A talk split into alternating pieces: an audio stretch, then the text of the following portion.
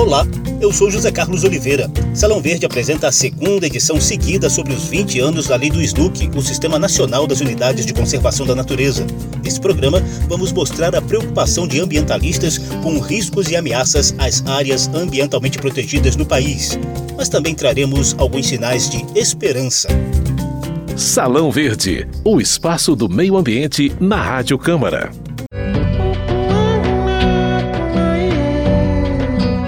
Esse é o segundo programa sobre os 20 anos da lei do Snook. No primeiro, a gente relembrou os antecedentes, os bastidores e as resistências para que tivéssemos uma legislação mais efetiva de proteção da rica biodiversidade brasileira. A Lei 9.985 está em vigor desde 18 de julho do ano 2000. Especifica as características de cada uma das 12 categorias de unidades de conservação e traz as regras de criação, implantação e administração delas. Agora, Salão Verde vai contar com representantes do Parlamento, do Ministério Público e dos órgãos ambientais para mostrar os atuais riscos enfrentados pelo Sistema Nacional das Unidades de Conservação.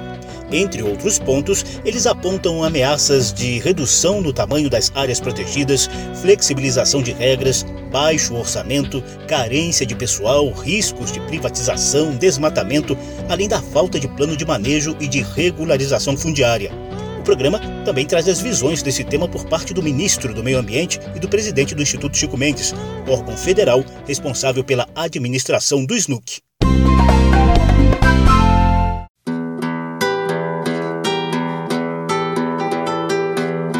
A gente começa trazendo as preocupações do Ministério Público Federal, manifestadas durante a reunião da Frente Parlamentar Ambientalista. O procurador da República, Leandro Mitidieri, cita as metas de Aichi, elaboradas 10 anos atrás durante a COP10 no Japão e que recomendavam a criação de sistemas de áreas protegidas em todo o mundo. Foi nessa mesma conferência internacional que se aprovou o Protocolo de Nagoya, com foco na preservação da biodiversidade. Nós tivemos um aumento muito grande do número de unidades de conservação, o Brasil chegando a atingir aí as metas de Aichi, mas de lá para cá lutava-se para a implementação de muitas dessas unidades de conservação que, na verdade, em alguns casos não saem do papel, porque muitas não têm plano de manejo e praticamente todas não têm consolidação territorial com a regularização fundiária. Mas de lá para cá o jogo se inverte. E a gente passa de uma posição de buscar a implementação dessas unidades a lutar para que elas não sumam, porque começa então esse ataque para que elas, para muitas delas, fossem reduzidas, recategorizadas ou até extintas. Era um interesse do desenvolvimentismo, passa a ser um interesse muito forte né, no próprio parlamento do agronegócio, mas atualmente eu diria que a gente nem consegue visualizar bem um projeto por trás do que está acontecendo hoje, nesse atual governo, esse ataque feroz em várias frentes que traduz aparentemente aí um ódio pelo meio ambiente. O Ministério Público Federal também tem críticas à recente reestruturação do Instituto Chico Mendes de Conservação da Biodiversidade, responsável pela administração das unidades de conservação federais. Com o argumento de obter ganhos em eficiência gerencial e otimização dos recursos, o ICMBio substituiu as antigas coordenações por cinco gerências regionais e ampliou o número de núcleos de gestão integrada. O órgão informa que tais núcleos foram criados de acordo com critérios de proximidade geográfica, similaridades ambientais, logística, eficiência administrativa e econômica, além da distribuição racional da força de trabalho. Porém, o procurador Leandro Mitidieri avalia que a medida fragiliza a fiscalização do ICMBio e amplia a lista de riscos para as unidades de conservação. No âmbito do nosso grupo de trabalho do Ministério Público Federal, ficou claro que se trata de um desmantelamento da fiscalização ambiental em unidades de conservação federais o que já também era identificado na fiscalização ambiental do IBAMA já há alguns anos, mas também muita ênfase agora nos, nos últimos tempos e tem unidades de conservação sendo abandonadas. Já houve uma medida por parte das procuradorias essa reestruturação ela é quase que a cereja de um processo maior. Então a gente já vinha identificando aí um ataque às unidades de conservação há alguns anos, muito representado inicialmente pelos projetos de redução e extinção de unidades de conservação. Isso era mapeado tínhamos casos emblemáticos de reduções ou recategorizações de unidades de conservação. E aí, na época, o grupo de trabalho coordenou algumas atuações, medidas na ponta e até propostas à então Procuradora-Geral da República né, que a colega é, ajuizasse uma ação direta de inconstitucionalidade. Mas de lá para cá, a gente começou a colecionar uns outros ataques mais diretos à unidade de conservação. Nós tivemos uma regulamentação das concessões de uso nas unidades de conservação, que para alguns é até uma ideia interessante, mas ela vinha também com algumas questões que em uma nota técnica do Ministério Federal nós colocamos claramente que essas concessões, em primeiro lugar, não poderiam desrespeitar os planos de manejo, porque o que nós já estamos observando em alguns casos são algumas concessões de uso dessa servindo para fins muito escusos e muito mais diferentes do que os anunciados lá na medida. Né? Tivemos também uma flexibilização da pesca em unidades de conservação, diretamente vinda do presidente do ICMBio, fundamentalmente em reservas extrativistas. Também em reunião da Frente Parlamentar Ambientalista, o vice-presidente da ACEMA, Associação Nacional dos Servidores da Carreira de Especialista em Meio Ambiente, Denis Rivas, fez críticas à reestruturação do ICMBio. Para Rivas, trata-se de um desmonte da estrutura. O que a gente percebe nessa reestruturação, de cara nós perdemos 42 cargos comissionados, dentre os poucos cargos, porque eles foram agrupados justamente para elevar o nível salarial e poder atrair outros perfis aí que vão ser ocupados por militares, por policiais militares, que é o perfil atual da diretoria e da presidência do Instituto Chico Mendes e também dessas novas gerências regionais. Então, o que acontece? Nós tínhamos 11 coordenações espalhadas pelo Brasil, e nessa nova lógica, nós vamos ter apenas cinco gerências regionais. Só uma é que vai ser ocupada por um servidor de carreira e as outras quatro coordenações regionais estão sendo ocupadas por militares. Um caso emblemático é o da Amazônia, que está perdendo cinco coordenações regionais. Isso é uma perda terrível, porque nós tínhamos uma experiência acumulada nessas coordenações regionais, elas apoiavam as unidades de conservação nas questões jurídicas, também faziam o julgamento dos autos de infração né, e tinham um apoio na formação de conselhos, na realização de reuniões com participação social, tudo isso é, não foi respeitado nessa reestruturação, muito pelo contrário na mesma tacada, foi publicado um novo código de ética que a gente está percebendo que tem também um viés intimidatório muito forte, tentando afastar a participação social da gestão das unidades de conservação. As unidades de conservação foram agrupadas sem nenhuma lógica territorial de fato, e as distâncias vão inviabilizar a proteção dessas unidades Além de vice-presidente da SEMA, Denis Rivas é servidor do ICMBio. Ele apontou problemas na gestão do órgão que também atrapalham o combate ao desmatamento dentro das unidades de conservação. Outra contradição enorme é a questão da fiscalização. Você imagina que em 17 meses nós tivemos seis coordenadores. É uma área estratégica, sensível, complexa. Se você não tem uma continuidade no planejamento, você não consegue executar o planejamento da fiscalização. Num momento em que os desmatamentos estão batendo recordes e a gente não tem um coordenador de fiscalização no Instituto Chico Mendes. O ICMBio é responsável por 334 unidades de conservação federais que cobrem quase 10% do território continental e 24% da área marinha do Brasil. Denis Rivas fala da dificuldade de os servidores darem conta desse trabalho diante do baixo orçamento e da carência de pessoal. Para cuidar dessas unidades de conservação todas, a gente tem hoje 1.389 servidores apenas o Ministério do Meio Ambiente, ele tem de orçamento 3 bilhões de reais, que representa 0,05% de todo o orçamento da União. Então, é uma tarefa praticamente impossível de ser realizada se não fosse o trabalho dos servidores em parceria direta com a sociedade, com o Ministério Público, com as ONGs e com os atores sociais que estão presentes nesses territórios aí por onde as unidades de conservação, né?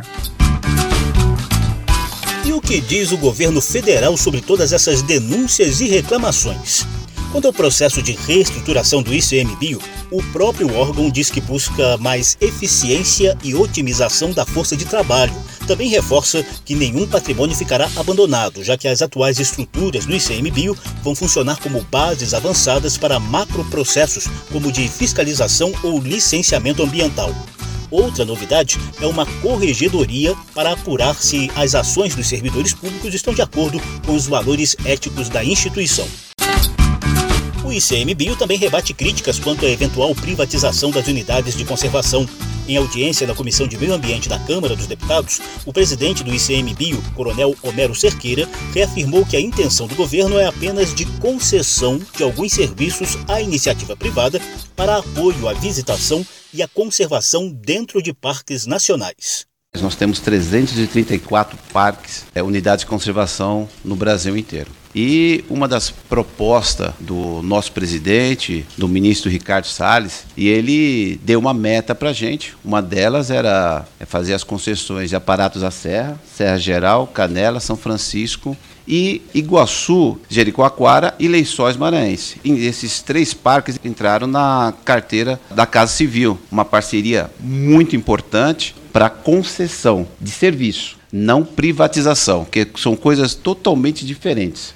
Recentemente, os parques nacionais de Brasília, no Distrito Federal, e de São Joaquim, em Santa Catarina, também foram incluídos no programa de parcerias de investimento do governo federal. Em audiência na Comissão de Agricultura da Câmara, o ministro do Meio Ambiente, Ricardo Salles, deixou clara a estratégia do governo federal em relação às unidades de conservação. Lamentavelmente, hoje no Brasil, nós temos um índice de visitação das unidades de conservação muito baixo. Aquilo que podia ser uma forma de receita, que é o ecoturismo, não traz os resultados que poderia trazer, não obstante uma atratividade muito grande dessas unidades de conservação. Mas elas também trazem impacto na atividade agropecuária do entorno e muitas vezes dentro do perímetro que foi delimitado. Porque nós temos das 334 unidades de conservação no Brasil, nós temos um percentual não desprezível de problemas de delimitação de perímetro, de escolha do nível da categoria dentro das diversas alternativas que o Sistema Nacional de Unidade de Conservação, o SNUC, permite. Um outro problema sério da falta da regularização fundiária. Como é que resolve isso? O decreto de criação de unidades de conservação diz que ao fim de cinco anos, aquelas unidades que não tiverem o seu processo de regularização fundiária solucionado, o decreto caduca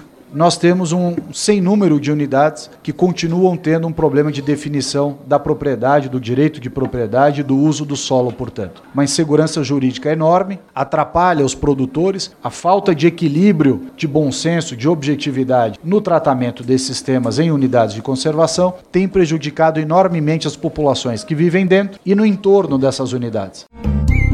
Salão Verde.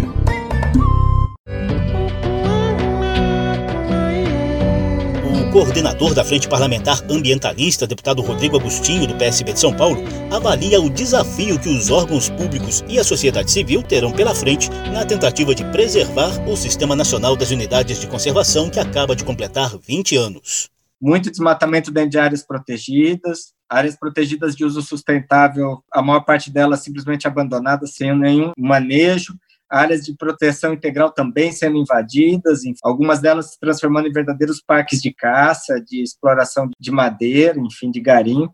Esse apoio do Ministério Público, tanto dos estados quanto do Ministério Federal, é essencial para que a gente possa fazer valer a nossa legislação. O Brasil tem uma das maiores biodiversidades do mundo, essa biodiversidade está indo embora e a gente vê todo esse desmonte acontecendo no Sistema Nacional de Unidades de Conservação, no Sistema Nacional do Meio Ambiente. Não dá para aceitar isso. Nós estamos colocando em jogo um dos maiores patrimônios de biodiversidade do mundo. Biodiversidade não tem como voltar atrás. Perdeu, perdeu. Não adianta replantar, plantar mudinha, não, não volta aquilo que era. Enfim, nós estamos realmente numa situação muito desafiadora, mas nós vamos continuar resistindo, vamos contar com a sociedade civil. Isso não quer dizer que antes desse governo as coisas também eram mil maravilhas, a gente tinha deficiências, a gente tinha problemas estruturais, a gente tinha falta de orçamento, falta de servidor, mas estava todo mundo imbuído, lutando para que as coisas acontecessem da melhor forma possível. As pessoas precisam entender que unidades de conservação podem trazer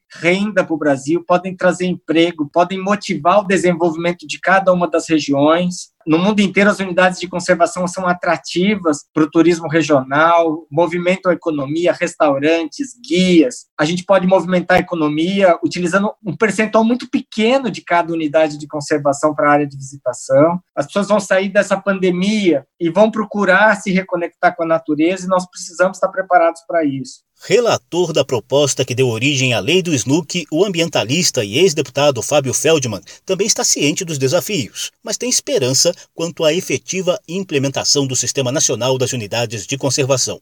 Os grandes desafios no Brasil, eles é a regularização fundiária, outro é o modelo de gestão de unidade de conservação. Nós teremos o ano que vem uma conferência das partes da Convenção da Biodiversidade, que é um dos grandes temas como realmente proteger a biodiversidade através da unidade de conservação. Recentemente, a Câmara dos Deputados ratificou o Protocolo de Nagoya, assinado pelo Brasil em 2011, com compromissos internacionais para a proteção da biodiversidade. A aprovação unânime foi considerada histórica devido à superação de divergências entre ambientalistas e ruralistas quanto ao tema. A ratificação definitiva ainda depende da votação final no Senado. Dica da semana. A gente encerra aqui dois programas seguidos sobre os 20 anos de vigência da Lei do SNUC, que nos deu esse Sistema Nacional de Unidades de Conservação da Natureza, com foco na proteção da rica biodiversidade brasileira. Em busca de otimismo e esperança, a gente traz a boa notícia da mais nova unidade de conservação do país. É o Parque Estadual Cataratas do Rio dos Couros, uma área de 5 mil hectares de cerrado que vinha sendo ameaçada pelo desmatamento e extração ilegal de minerais no município de Alto Paraíso, em Goiás. O Parque Estadual fica pertinho do Parque Nacional da Chapada dos Veadeiros. Então anote aí, quando essa pandemia for embora, você terá uma atração a mais: conhecer o Parque Estadual Cataratas do Rio dos Couros, que será administrado numa parceria da Secretaria de Meio Ambiente de Goiás com a Prefeitura de Alto Paraíso. Salão Verde mostrou os riscos e ameaças às unidades de conservação da natureza 20 anos depois da aprovação da lei do SNUC. O programa teve produção de Lucélia Cristina, edição e apresentação de José Carlos Oliveira. Se você quiser ouvir de novo essa e as outras edições, basta visitar a página da Rádio Câmara na internet e nas redes sociais e procurar por Salão Verde. O programa também está disponível em podcast. Obrigadíssimo pela atenção e tchau. Salão Verde, o espaço do meio ambiente na Rádio Câmara.